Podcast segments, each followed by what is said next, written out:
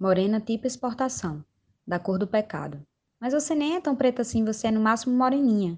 Se identificar como mulher preta para mulheres de pele menos retinta é ter que lidar com constantes questionamentos sobre a sua cor e a pressão de continuar em um não lugar entre mulheres brancas e mulheres pretas. A sociedade pressiona para que nosso processo de embranquecimento seja instalado com sucesso, enquanto nos lembra com frequência que não temos acesso aos privilégios prometidos por ele. No Brasil, 56% da população é negra, sendo essa porcentagem a soma entre negros e pardos. Como construir uma identidade racial que nos una como nação? Hoje eu converso com Mariana Costa, jornalista, publicitária e mestranda em antropologia, e vamos falar sobre a construção de identidade no país onde a democracia racial é folclore.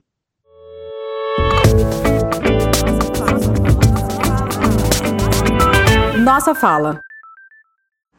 Olá, pessoal. Eu sou Ingrid Herculano.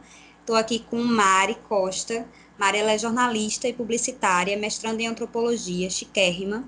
É uma voz super forte e consciente sobre esses retalhos raciais, porque ela está sempre estudando e sempre trazendo informações novas e muito importantes para a gente entender esse processo de miscigenação no Brasil e de construção dessa, de, dessa estrutura racial que a gente tem, né? Racista, na verdade. Mari, quer falar alguma coisa? Se apresenta aí para pessoal. Bom dia, boa tarde, boa noite, né, para quem está escutando. Obrigada demais, Ingrid, pelo convite, né, porque essa discussão, apesar de ser muito pungente, né, é muito, muito ausente, né, assim, a gente sobre questão de mestiçagem, de, de, o pessoal fala muito de colorismo, né, mas a gente precisa entender de onde vem. E é dentro e do Brasil, né, que a gente gosta de falar muito dos Estados Unidos, não sei o quê, mas a galera tem que trazer a discussão para cá, para a realidade da gente. Então, estou muito feliz de estar aqui para a gente poder bater esse papo, porque eu tenho certeza que muita gente vai se identificar e vai ficar mais curiosa aí para ler mais, eu espero. E vamos lá. É, primeiro, primeiro de tudo, Mari, eu sempre tive um crush de amizade muito grande com você, eu vou logo dizendo. Sempre quando eu lhe via falando ou dizendo qualquer coisa ou vivendo, eu dizia, meu Deus, eu quero ser amiga dessa menina. Então, eu estou aqui falando isso, muito feliz em estar aqui conversando sobre isso com você. É, vou falar para o pessoal de casa que eu já conversei sobre isso com você por causa de dúvidas de processos pessoais meus. É, talvez eu não compartilhe durante essa conversa, talvez eu compartilhe. Nesse processo de conversar com Mari, ela me passou vários textos para entender sobre, é, sobre essa estrutura racial, esse retalho que é o Brasil, né? Resultado de várias raças diferentes aqui. É, e como a gente chegou aqui hoje, eu estava tentando, estou dentro de um processo de identidade é, e, e Mari me ajudou muito, infinitamente, com textos muito brasileiros e muito lúcidos sobre o tema. Então, é, eu achei prudente compartilhar isso com as pessoas e eu espero muito que as pessoas se aprofundem nesse, nesse tema, porque para mim o ideal é que ele fosse discutido nas escolas. É hiper importante e a gente passa pela escola sem, sem saber e sem entender nada disso. Se a gente não se aprofundar fora da escola, a gente não tem esse outro lugar. É, a gente não tem acesso a essas informações. Então, é muito importante a gente estar tá falando sobre aqui. Eu fico muito feliz de estar falando isso com Mari. Eu fiz aqui um checklist sobre coisas que a gente poderia falar. E eu queria primeiro é, perguntar para Mari como foi, Mari, para você, que aconteceu essa construção de identidade racial. É, eu vou descrever você para o pessoal de casa entender quem é Mari visualmente. Ela é uma mulher linda, a pele dela é morena, é uma pele negra clara, cabelo cacheado, é um sorriso bem grande e lindo. Mari é linda. E aí eu entendo, Mari, porque também passei por isso, de ter uma pressão muito grande da gente estar tá sempre alisando cabelo ou parecendo mais branca. Eu acho que é meio que unanimidade é, principalmente para as pessoas da nossa geração, que estão entre ali 20 e 30 anos, a gente na juventude era bem pressionada para manter o cabelo liso, e faz pouco tempo que a gente saiu desse, desse processo de estar tá, é, se entendendo e todas as nossas características e questionando por que a gente está seguindo esse padrão. E eu queria entender, Mari, como foi para você essa construção de identidade racial, se, sempre, se você sempre se viu e se identificou como uma mulher negra, ou se existiu algum momento da vida que você disse, não, eu sou parda. Como, como aconteceu isso para você? Meu processo, assim, ele não foi foi bem é, minha história de vida assim ela é bem bem assim passa por vários momentos né essa questão de me sentir negra né porque a gente entende que a gente não nasce negra a gente se torna negra aqui no Brasil né? a gente não nasce já com essa consciência mas a minha família toda negra, né? Minha mãe é negra, meu avô é negra, então assim, e eu sou negra, né? Não é só porque meu avô é negro que eu sou negra, mas assim, eu sou. Então assim, eu sempre soube que eu era. E aí, quando você falou que essa discussão deveria estar nas escolas, assim, é interessante porque é na escola que a gente começa a sentir essas, essas questões, né? Na escola que a gente começa a entender ou problematizar essa questão de identidade. E aí eu lembro que eu falava, ah, porque eu sou preta, aí já, o povo já fazia cara feia. Preta? Não, tu é moreninha, sabe? E era sempre, isso me incomodava, porque eu digo assim, mas eu não tô me de, autodepreciando. Sim. O fato de eu dizer que eu sou negra, eu não tô dizendo que eu sou feia, não tô dizendo que eu sou mas assim, dizer que eu era negra, já era, eu sou preta, eu sou preta, o povo dizia, não, Mariana, não, tipo assim, não diga isso não, sabe? Você é bonita. É como se você tivesse se, se, é, se, se, colocando embaixo dos outros. Né? Exatamente, né? mas assim, então assim, eu, eu nunca me neguei, assim, eu sempre soube quem eu era e sempre bati muito no peito, mas eu acho que, assim, a gente sofre mais essa questão da autoestima, né? Quando eu era criança, meu cabelo é crespo, não é só cacheado, ele é crespo, ele é muito volumoso. Então, assim, quando a gente alisa o cabelo, né? Eu comecei a usar meu cabelo liso mesmo com uns 15 anos. E aí você começa a ver que as pessoas começam a te ver diferente, você começa a se sentir mais bonita, é, os meninos começam a ter mais interesse em você, entendeu? Mais paquerada, né?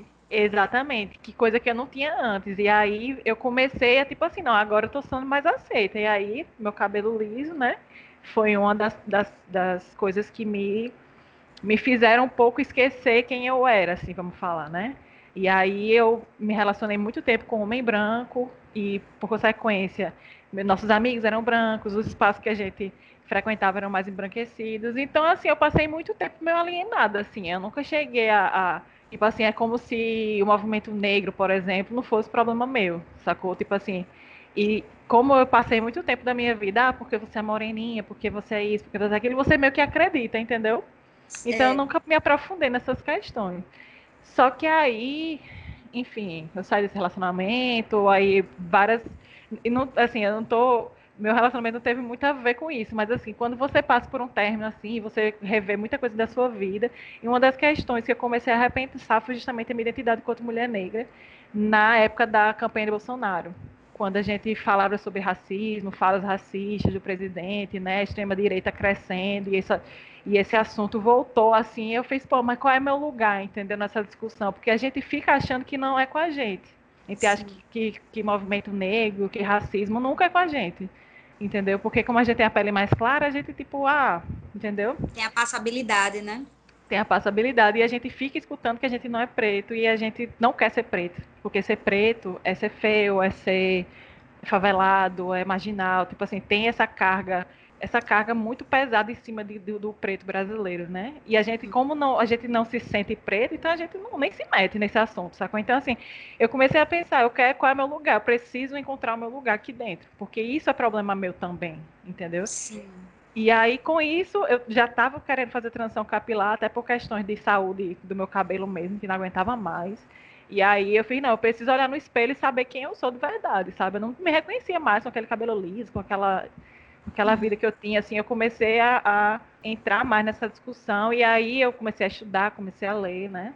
Meu interesse pelo mestrado, encontrei, me encontrei dentro da antropologia, né, das ciências sociais, que eu sou formada em jornalismo, e aí essas leituras realmente me salvaram muito, assim. Eu comecei, eu, a gente não sabe que essa discussão de mestiçagem, de identidade do negro, né, é, é, é, falada muito assim na literatura. Tem muito texto, tem muito artigo, tem muita discussão e a gente não vê em canto nenhum, sabe?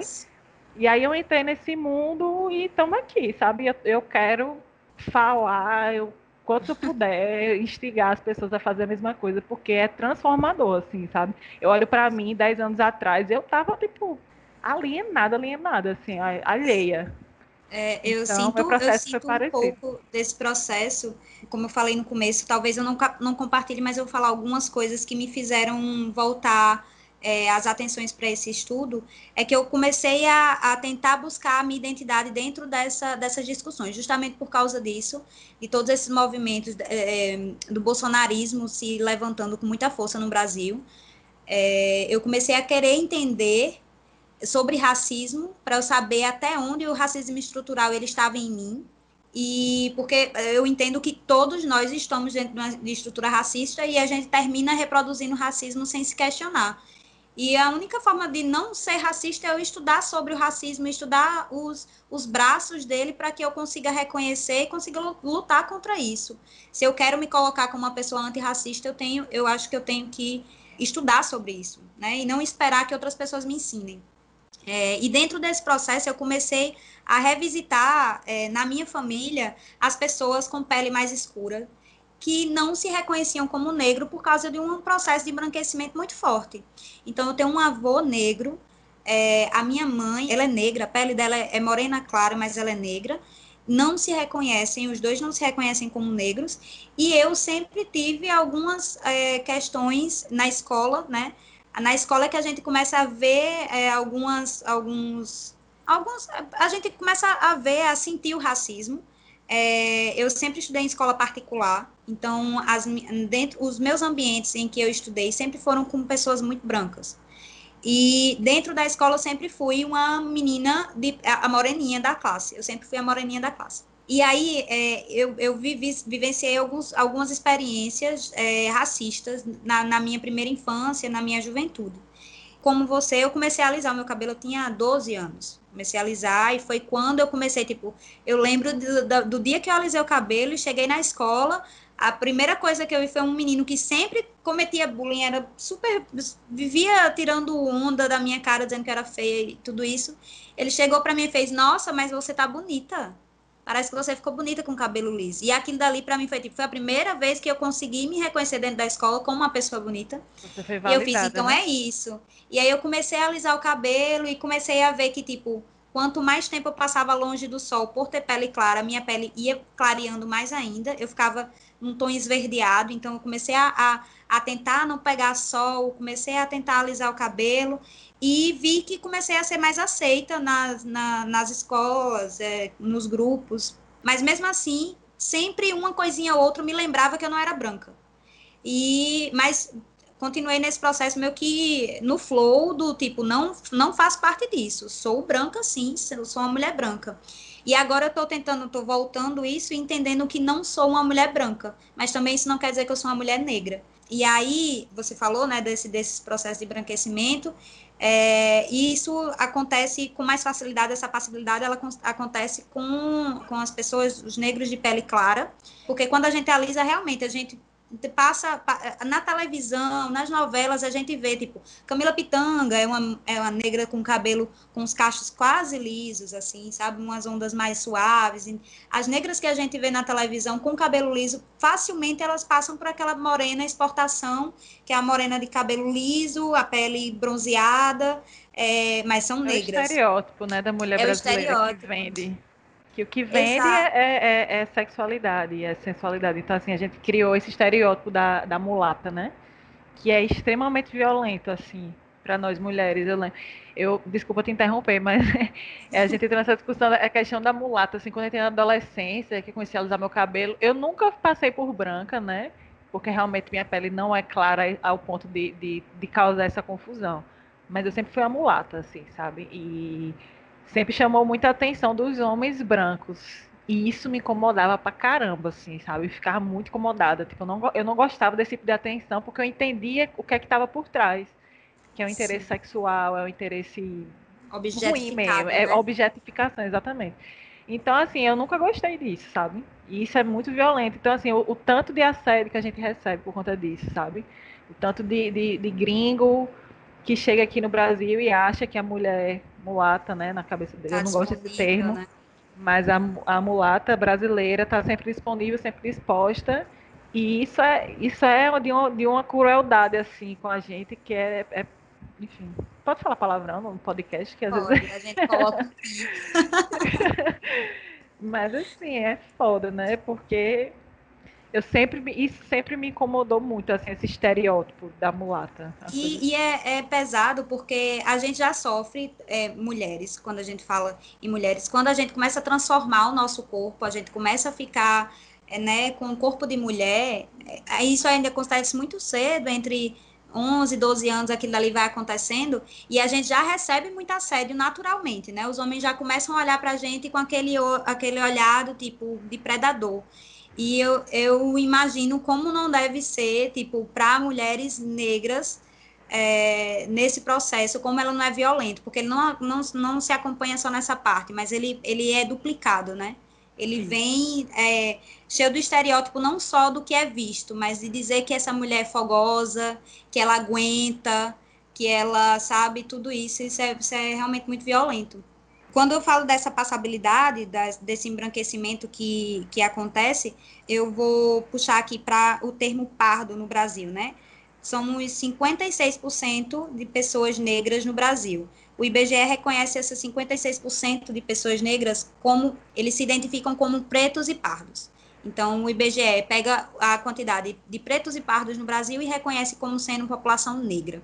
É, esses pardos foi um termo que foi colocado para uma, é, vamos dizer, é a, é a, miscigenação, né? É a, é a miscigenação que a gente não sabe muito bem onde colocar aquela pessoa. Ela não é branca, ela não é preta, mas ela é parda, ela está ali é, mais socialmente falando, porque o racismo no Brasil ele não é um racismo só é, visual do, do fenótipo, ele também é um racismo de classe. Então, se você é um, é um preto de, de pele clara, pobre, você vai sofrer exatamente o mesmo racismo, assim, sabe? É, uhum. E isso é, é, é, muito pesado, porque coloca esse pardo no, no mesmo nível é, na mesma, na mesma, sofrendo o mesmo tipo de violência, mas a gente, eles não, não, é como se a gente não conseguisse se reconhecer. A gente olha o, o negro de pele retinta, olha para o negro de pele, de, de, pele clara, e ele meio que olha e faz, não, você tem mais privilégio do que eu. E eu entendo que tenha em alguns lugares, mas o racismo estrutural, ele continua existindo. Os salários são iguais, as oportunidades, elas, é, a gente está disputando as mesmas oportunidades, a gente está disputando o mesmo salário, a gente está disputando os mesmos lugares, porque a gente continua sendo esmagado por, por essa estrutura racista, que enquanto a gente está aqui meio que discutindo quem é preto e quem é pardo, existem pessoas brancas que estão em cima da gente e... o racismo e... não tem dúvida de quem é preto, é. sabe? A gente, a gente discute muito isso, mas o racismo, ele, ele não, não, Ah, mas ele é branquinho, ele é moreninho. Não tem. Racismo, racismo, ele não está na dúvida, ele sabe quem, quem sofre, sabe? Assim, a gente, essa discussão do colorismo, é uma discussão muito rasteira, inclusive, né? De, de, assim, a gente precisa superar isso, sabe? Que a gente é preto, é preto, velho. E esse, e esse termo pardo é péssimo, assim, né? Questão de estatística, como você bem falou, né? Essa questão da miscigenação no Brasil foi um processo de, de, de, domínio também, né? Porque a partir do momento que você tenta embranquecer a população, tem um autor, um antropólogo, Kabengele Munanga, que ele fala, né? A partir do momento que você quebra essa identidade, né? Você miscigena a população e fala, ah, vocês não são negros, né? Vamos embranquecer aqui. Você dividiu o movimento. Porque se você pegar quem se diz preto e quem se diz pardo, quem se diz preto, quem declara preto é tipo 5, 10% da população, acho que nem isso, talvez. Então imagina se o movimento negro fosse composto só porque se declara preto, sabe? Não é. Sim. Entendeu? Então, tipo, a gente assim, sabe que somos maioria.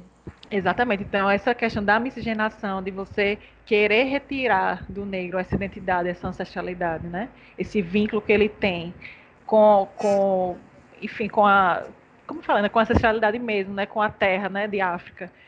Você acaba de, você quebra o movimento. Se eu não me reconheço como negro, eu não quero fazer parte do movimento, esse problema não é meu. E quem ganha é o homem branco, é o capitalista, é o colonizador, entendeu? Eles ganham com isso. A mestiçagem é um projeto. O racismo é um, é um projeto. projeto. A escravidão ela veio com vários, é, ela veio com estratégia. Ela não foi uma coisa aleatória. Ela foi, foi uma estratégia muito bem implantada para manter aquela quantidade de escravos é, sobre o domínio de uma minoria, porque era uma minoria branca que estava em domínio daqueles escravos, que se, se unissem poderiam reverter isso, mas era muito bem estratégico assim. É, era a escolha dos escravos para estar na, nas lavouras, eles, eles colocavam esses escravos de de regiões diferentes para que eles não conseguissem se comunicar entre si, então eles não conseguiam falar a mesma língua, eles não conseguiam é, traçar planos, estratégias, porque existia um, um, essa, essa mistura de línguas dentro da, do corpo de, de escravos que você que eles tinham, né? A separação dos escravos mais retintos dos, dos, dos negros mais retintos com a, os negros mais claros, de pele clara, entre senzala e, e casa grande, sabe? Para é, as mucamas, e, enfim. Existia uma divisão dentro da escravidão, é uma metodologia para ser aplicada à, à escravidão, bem cruel. Mas, em tudo isso, não se separava. Os negros de pele clara mais claras. E os negros de pele retinta eles continuavam sendo escravos. Eles continuavam sendo escravos. Mas era muito bom para o, o branco que tinha esses escravos que eles não se eles vi, é, se vissem com raiva. Como ah você tem mais pele, tem pele mais clara do que eu você está na casa grande eu estou aqui na tô na apanhando tô no sol tô no trabalho pesado. Então tipo gerar essa revolta e esse olhar de que você não faz parte do meu sofrimento é, mesmo sendo é, resultado de um processo de escravidão absurdamente cruel, é uma estratégia. É uma estratégia. É uma estratégia o pardo não se reconhecer como negro, porque ela é, um, ela é reflexo desse, desse, dessa metodologia de, de, de escravidão. Isso é muito pesado. Eu não sei muito bem é, de onde veio esse termo, é, e você fala sobre isso, da, da miscigenação no Brasil, de como ela foi feita. Esse, eu não, vem, não sei mais ou menos de onde vem o, ter, o termo pardo, mas ele me parece muito conveniente, sabe?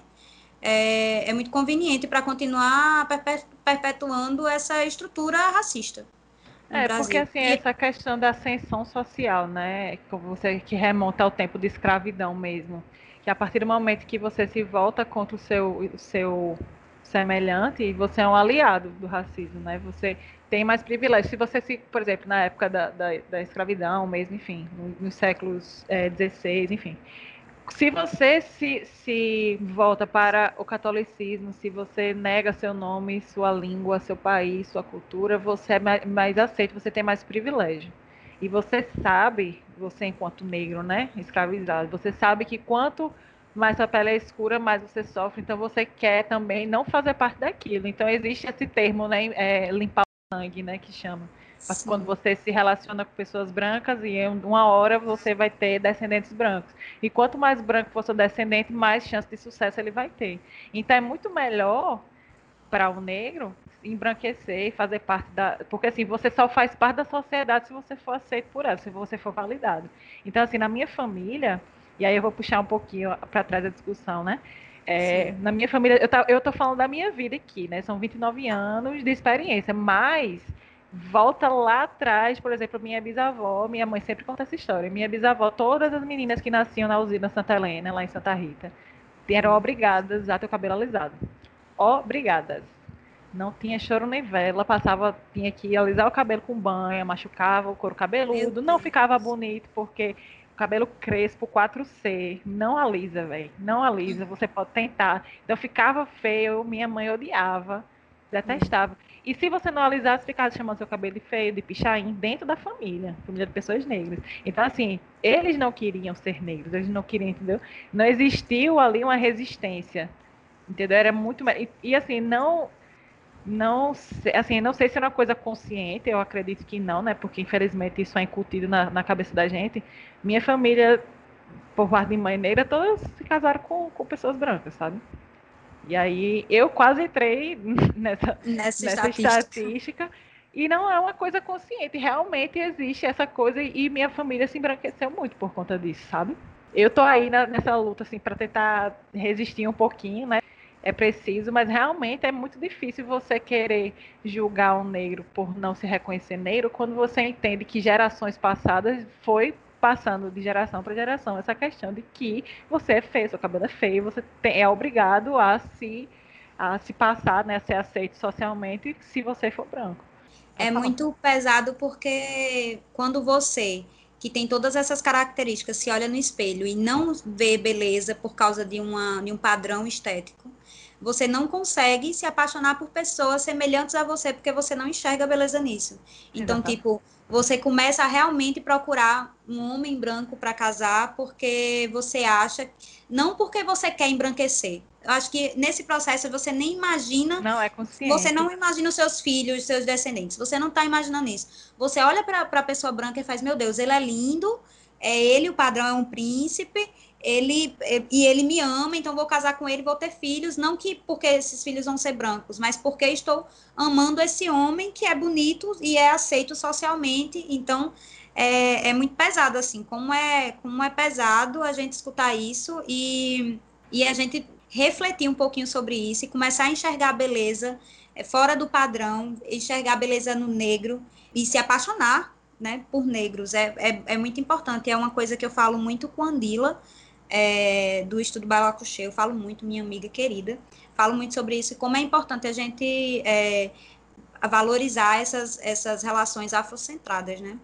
Sobre o mito da democracia racial. É, você falou mais ou menos sobre esse projeto de embranquecimento populacional no Brasil.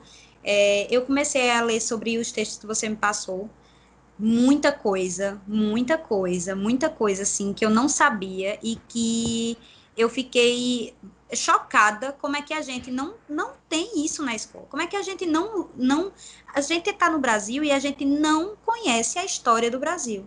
A gente não conhece sobre o que é população brasileira. A gente não sabe. Tudo que a gente conhece sobre o que é Brasil é uma, um estereótipo montado pela televisão. Foi contado por pessoas brancas, né? A nossa história foi contada por pessoas brancas e foi contado o que eles quiseram que a gente soubesse, né? Porque assim, a gente não, a gente fala de escravidão, ok, escravidão foi ruim, acabou, papapá, beleza. Mas cadê a luta do povo negro, né? Que a gente acha que o povo negro não, não resistiu.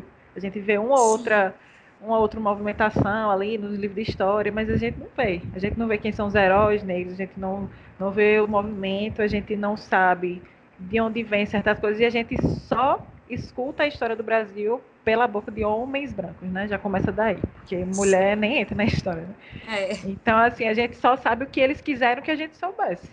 E é por isso que a gente é tão alienado, porque eles não querem, assim, o, o, homem branco, o colonizador, ele não quer que a gente vá atrás e saber, porque a partir do momento que a gente conhece, que a gente lê, que a gente começa a entender, a, não tem volta mais, sabe? Conhecimento não tem volta. Quando você conhece, você não volta mais.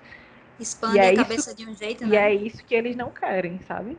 Quando o homem branco conta a história da gente, ele quer. Enfim, a gente nem, nem, nem, se, nem se enxerga, né? A gente não se identifica. Acho que é, é um é, problema que não é nosso. É, é muito doido, assim, como é bem feito essa. Porque todo o, o sistema educacional do Brasil ele é voltado para a história de de, de Portugal, para a história do, do, do, A gente sabe todos os conflitos que, que existiram, mas são conflitos todos realmente dos brancos, do que aconteceu nesse processo civilizatório, que eu acho absurdo, inclusive, falar, de que o, o português que trouxe a civilização para o Brasil. Gente, já existia civilização aqui.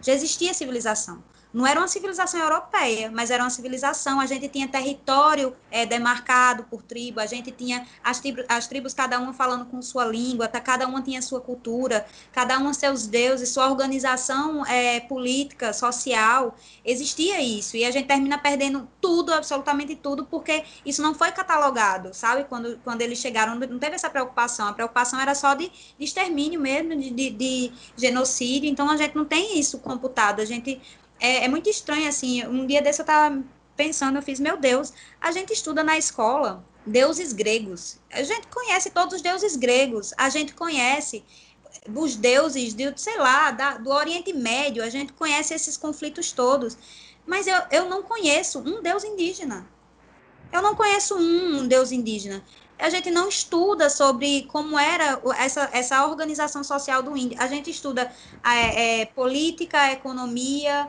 é, agricultura, é, religião de, de, do Egito, a gente estuda é, da, dos, dos, portugueses de vários povos, mas a gente não tem isso sobre o Brasil, a gente não tem. A gente não estuda no Brasil é, as religiões de matriz africana. A gente é, começa a endemonizar, porque no, na maioria dos colégios é, brasileiros, pelo menos eu estudei em três colégios, dois deles eram religiosos, e, e, era passado nesse colégio é, religião católica.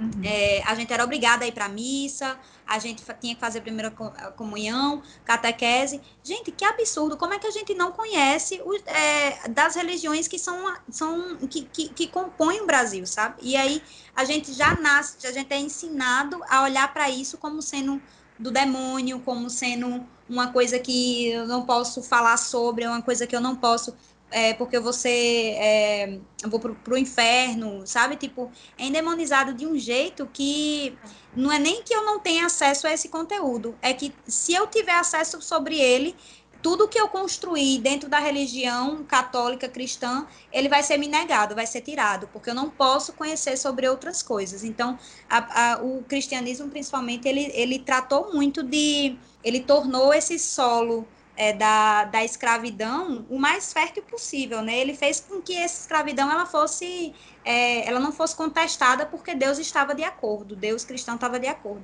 Isso é muito surreal, assim, sabe? E não só isso, né? A Igreja Católica foi um dos três pilares, né, que normalizou, vamos dizer assim, né, que instituiu o racismo, né? Porque a partir do momento que você começa a estudar as origens de. Porque raça é construção social, né? A gente só fala Sim. de raça hoje porque alguém chegou e disse que o negro era uma coisa diferente né? A partir que você olha para o outro como outro, né? Sim. E aí a igreja realmente assim tem o tem o, o mito de Cã, que fala que os descendentes de Noé foram amaldiçoados e enfim, e esses e esses descendentes foram para a África.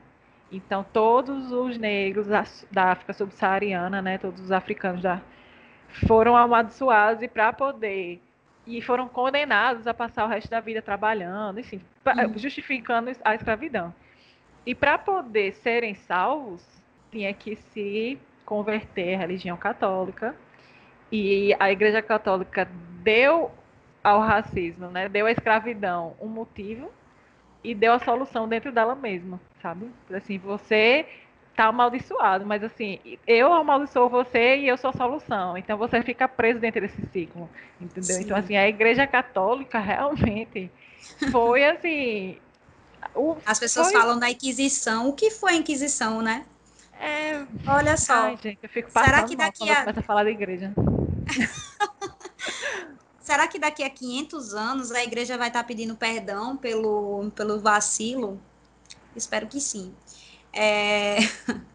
Tome e... reparação histórica, viu? É. Tome reparação acho... histórica. É, tá Só bem um Papa Negro para poder Pois é, eu tô vendo, assim, ultimamente eu tô. A gente fala que não vale muito a pena, que é, é, é um movimento muito lento esse da gente estudar e se apropriar sobre identidade, entender tudo isso.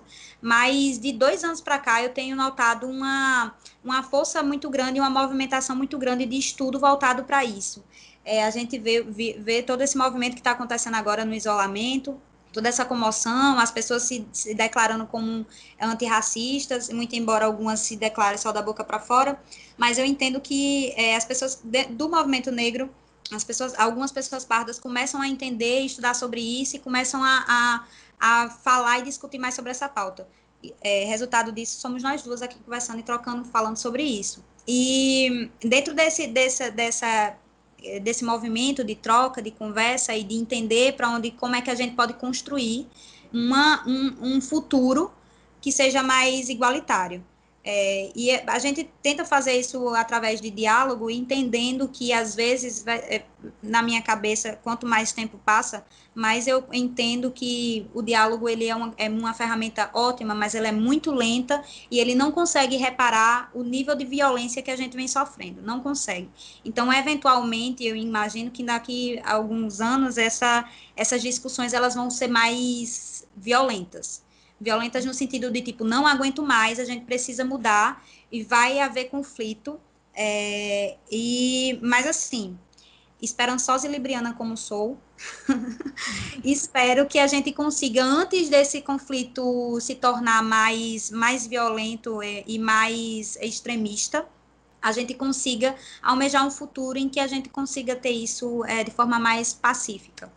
É, e aí eu queria trocar com você, como é que você consegue imaginar, assim, se é a, a última perguntinha da, da, do podcast, desse episódio, era como é que você imagina, se dissesse assim, Mariana, você vai traçar a estratégia para solucionar, é, me, indique, me indique caminhos para dizer assim, olha, eu acho que poderia ser por aqui ou por ali, como a gente pode mudar esse quadro, como a gente pode se reconhecer no Brasil como uma nação única.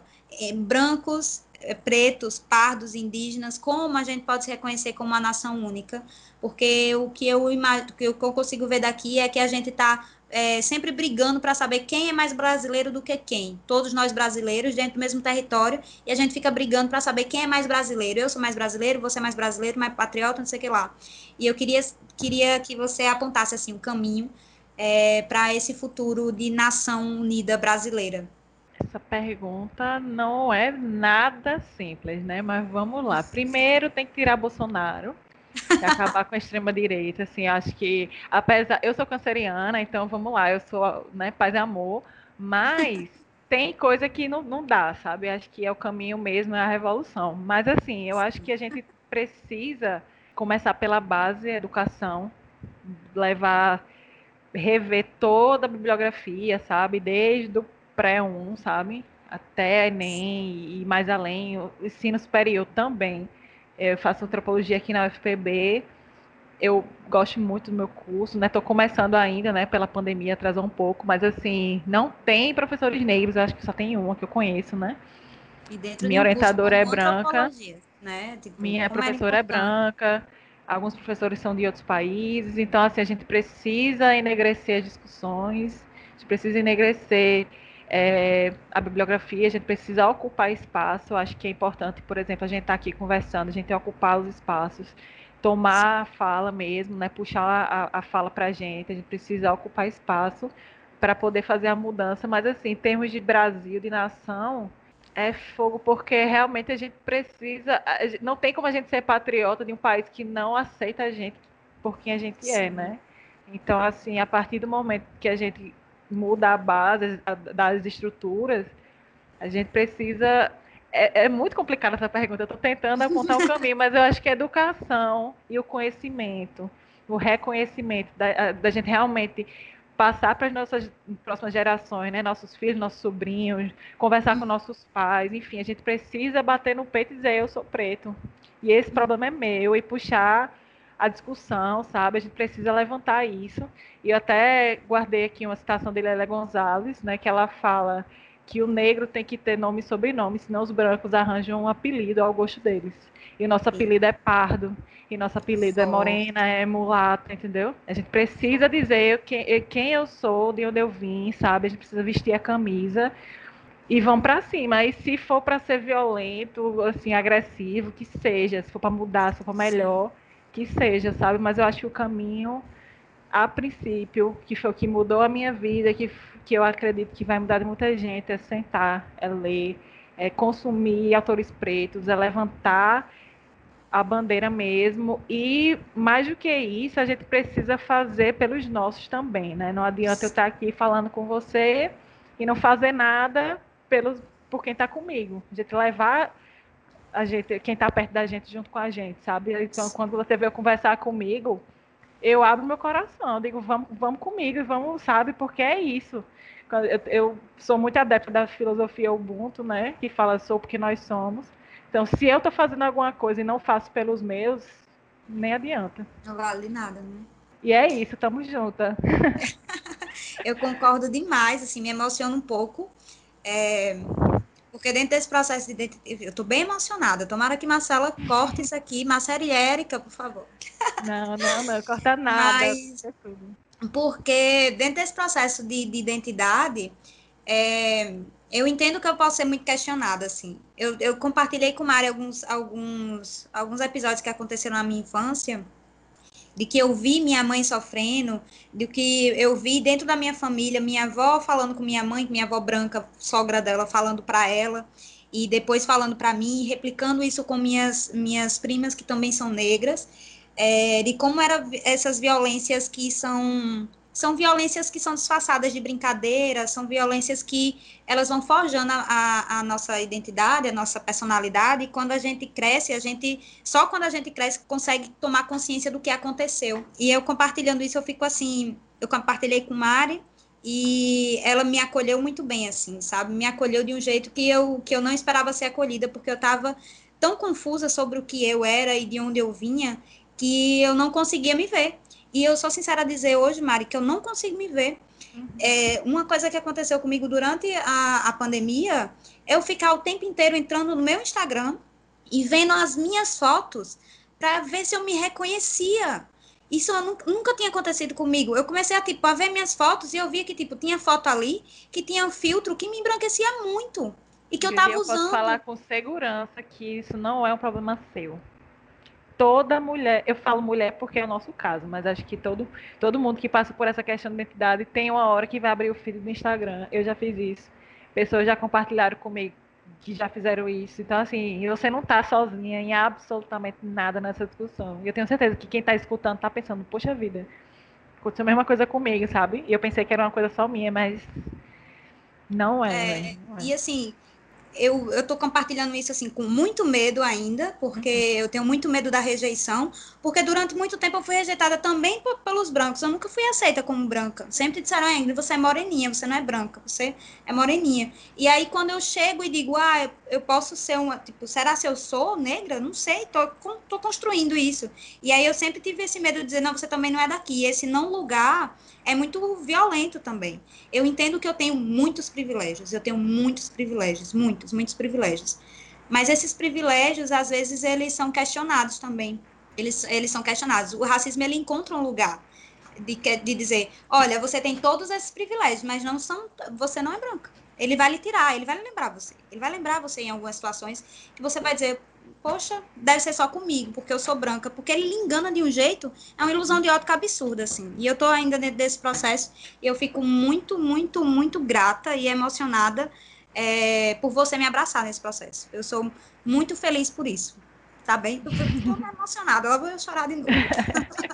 Mas eu queria dizer é que eu concordo muito com você. Eu realmente, depois de ler todas essas coisas que você me passou, ainda estou lendo, porque foram muitos conteúdos e é, é uma coisa que eu estou gostando de ler e de entender.